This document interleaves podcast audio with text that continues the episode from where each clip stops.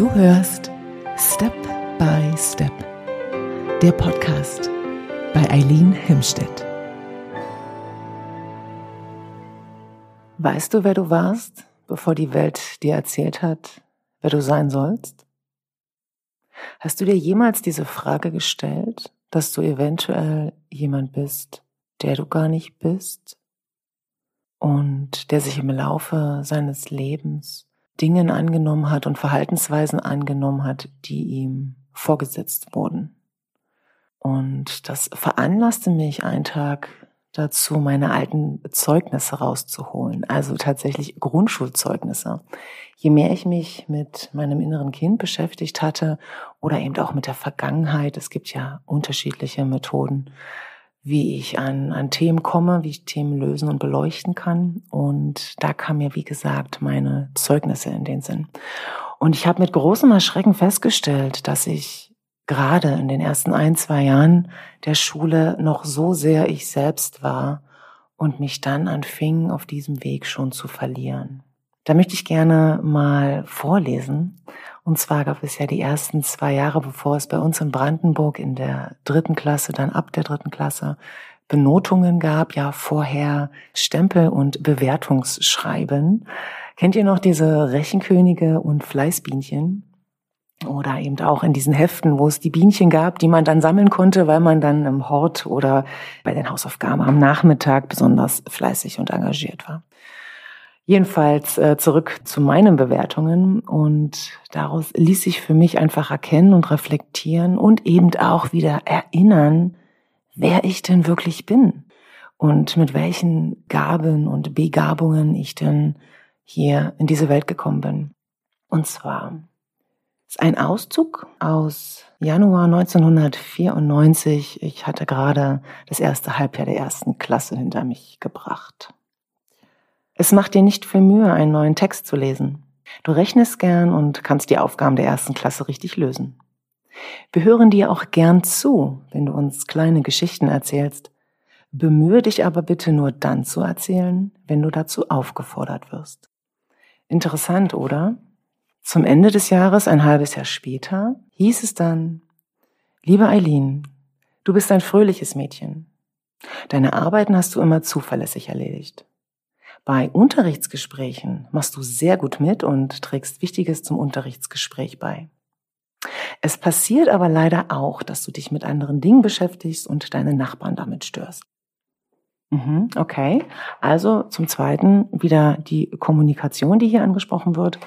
Ich gehe weiter in die zweite Klasse. Leider kann sie ihre eigenen Bedürfnisse nicht zurückstellen. Sie spielt sehr häufig und redet oft ungefragt. Okay, das kurz als Einblick. Wir haben hier noch zwei. Mal gucken, ob wir da nochmal drauf zurückkommen. Der Punkt, worauf möchte ich hinaus? Und zwar wurde ich als Kind permanent einfach runtergedrückt und klein gehalten, weil ich so war, wie ich war und weil ich heute bin, wie ich bin und die Kommunikation und das mich ausdrücken über die Sprache bei mir einfach sehr präsent ist. Dann wurde ich äh, natürlich in, wenn man dann in die Schule kommt, muss man, ja muss man, es ist äh, natürlich gewünscht, da Leistung zu bringen. Also, sowohl eben auch in den Fächern, ähm, in denen man gut drin ist, als auch eben in denen, die man nicht so mag oder wo man einfach den Anschluss für sich nicht so hat, weil das Interesse einfach nicht besteht. Und da ist der Knackpunkt ich habe dann einfach das, was ich gut konnte, es war auch Kunst und Musik, die mir sehr zugesagt hatten und wo ich sehr engagiert war, aber ich habe mich dann so energetisch und äh, ja, also die Energie in Themen gesteckt, die mich nicht interessiert hatten und habe einen riesen Aufwand damit gehabt und Energie verloren, so dass ich das, was mich erfreut hat, dem bin ich nicht mehr nachgegangen. Und so fing das Schritt für Schritt jeden Tag immer mehr an, dass ich aufhörte zu malen, aufhörte zu singen und mich einfach nur noch um diese Dinge kümmern musste, die von mir abverlangt wurden. Und das hat mich dann im Laufe meines Lebens doch äh, natürlich, ja klar, diszipliniert für all die Dinge, auf die ich gar keine Lust hatte. Und ich habe sie dennoch getan, aber eben immer mit dem Fadenbeigeschmack äh, der Unlust, der Unzufriedenheit und dem mich ständig hinterfragen, was mache ich eigentlich hier? Wem möchte ich hier gefallen? Bin ich das? warum mache ich das? Und eben all diese Dinge mich total dort verrannt habe. Alles in allem waren es natürlich wundervolle Selbsterfahrungen, ganz klar. Und ähm, das kennen wir alle auch, dass uns alles im Leben, was uns bis dato begegnet ist, immer bereichert hat, auch wenn wir daran nicht immer glauben können, wenn wir an Krisen oder Krankheiten denken oder Missbrauch oder all die Dinge, über die nicht so gern gesprochen wird. Nichtsdestotrotz ist das Leben Leben und nur durch das Leben lebenswert und ich habe mich einfach gewagt, gerade auf dieses Tutorium Dinge anzusprechen, die einfach unbequem sind, weil ich finde, es ist an der Zeit, darüber zu sprechen. Und der erste Punkt ist zum Beispiel, dass wir die Kinder so lassen, wie sie sind. Denn je mehr wir an ihnen rumziehen und zerren und sie erziehen, umso mehr verlieren sie sich und verlieren ihr Gefühl zu sich selbst und ihr Vertrauen in sich selbst. Und das Ergebnis ist, dass wir zwar einen ausgewachsenen Körper haben, aber immer noch verletzte Kinder darin wohnen. Und Robert Betz sagte mal, ein Unternehmen ist nichts anderes als ein Kindergarten. Und das kann ich tatsächlich bestätigen, weil es alles, ja, Seelen sind, die verletzt wurden in der Kindheit und die nun über Leistungsdruck und Erfolg versuchen sich zu positionieren, indem sie, ähm, ja, wie damals der Rechenkönig, wer war Rechenkönig, äh, wer konnte es oder sollte es dann besser machen, Wettbewerbsanspruch aus sich heraus entstehen lassen haben. Andere wiederum sagten sich, nee, da möchte, möchte ich nichts, da ziehe ich mich eher zurück und ich bin eher im Hintergrund und halten sich selbst klein, indem sie glaubten, sie können das gar nicht. Und dann in die Selbstzweifel kommen. Und so haben wir dann in der Arbeitswelt unterschiedliche Charaktere, die wieder aufeinandertreffen und nie gelernt haben, wie sie miteinander umgehen sollen, wie sie in Konfliktsituationen oder bei Herausforderungen miteinander kommunizieren können und eben auch als Team agieren. Am Ende ist die erfüllte Arbeit die, wenn alle als Gewinner aus der Sache rausgehen. Also sowohl das Team Spaß bei der Arbeit, an der Arbeit hat, das schlägt sich um auf die Kunden, auf die Klienten.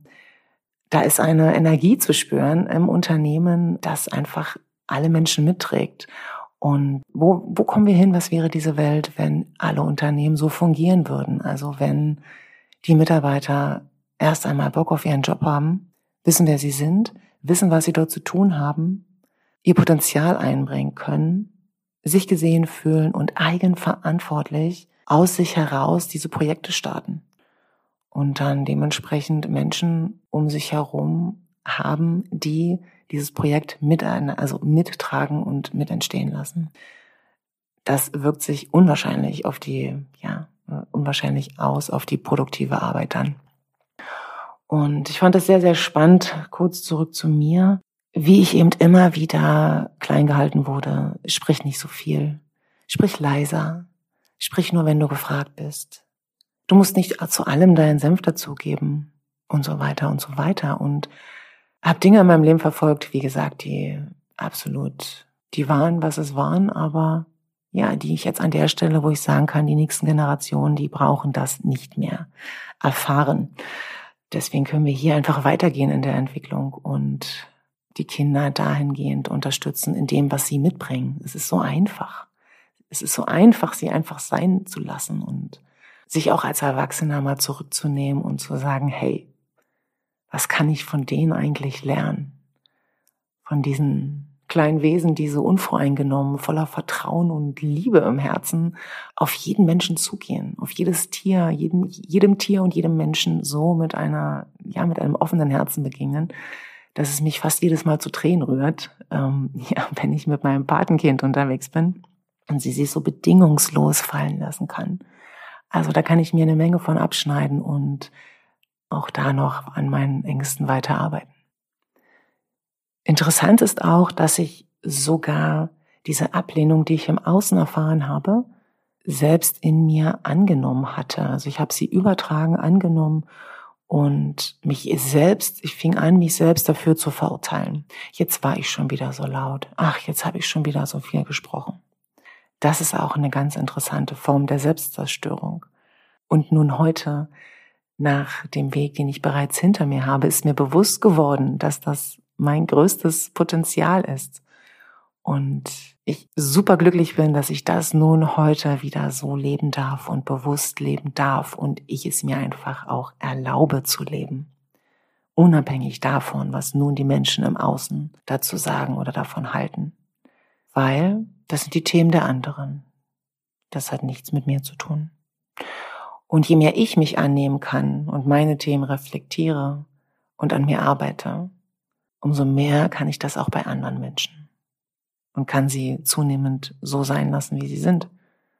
Und am Ende bringt das eine wundervolle Harmonie in die Begegnung und in die äh, ja, Ereignisse, die man mit den Menschen eben erlebt. Wie war das denn bei dir? Was waren deine Begabungen und was hat dir Freude gemacht als Kind? Und übst du heute einen Beruf aus oder gehst du heute einer Tätigkeit nach, die dich erfüllt, die das widerspiegelt, was du als Kind auch einst warst? Oder kannst du dich schon gar nicht mehr daran erinnern, was du wolltest? Sitzt der Schmerz eventuell so tief, dass das Unterbewusstsein es verdrängt hat? Dann lade ich dich ein, sofern du sagst, dass du dies so nicht mehr möchtest und du möchtest wieder ganz bei dir sein und dich auf den Weg machen.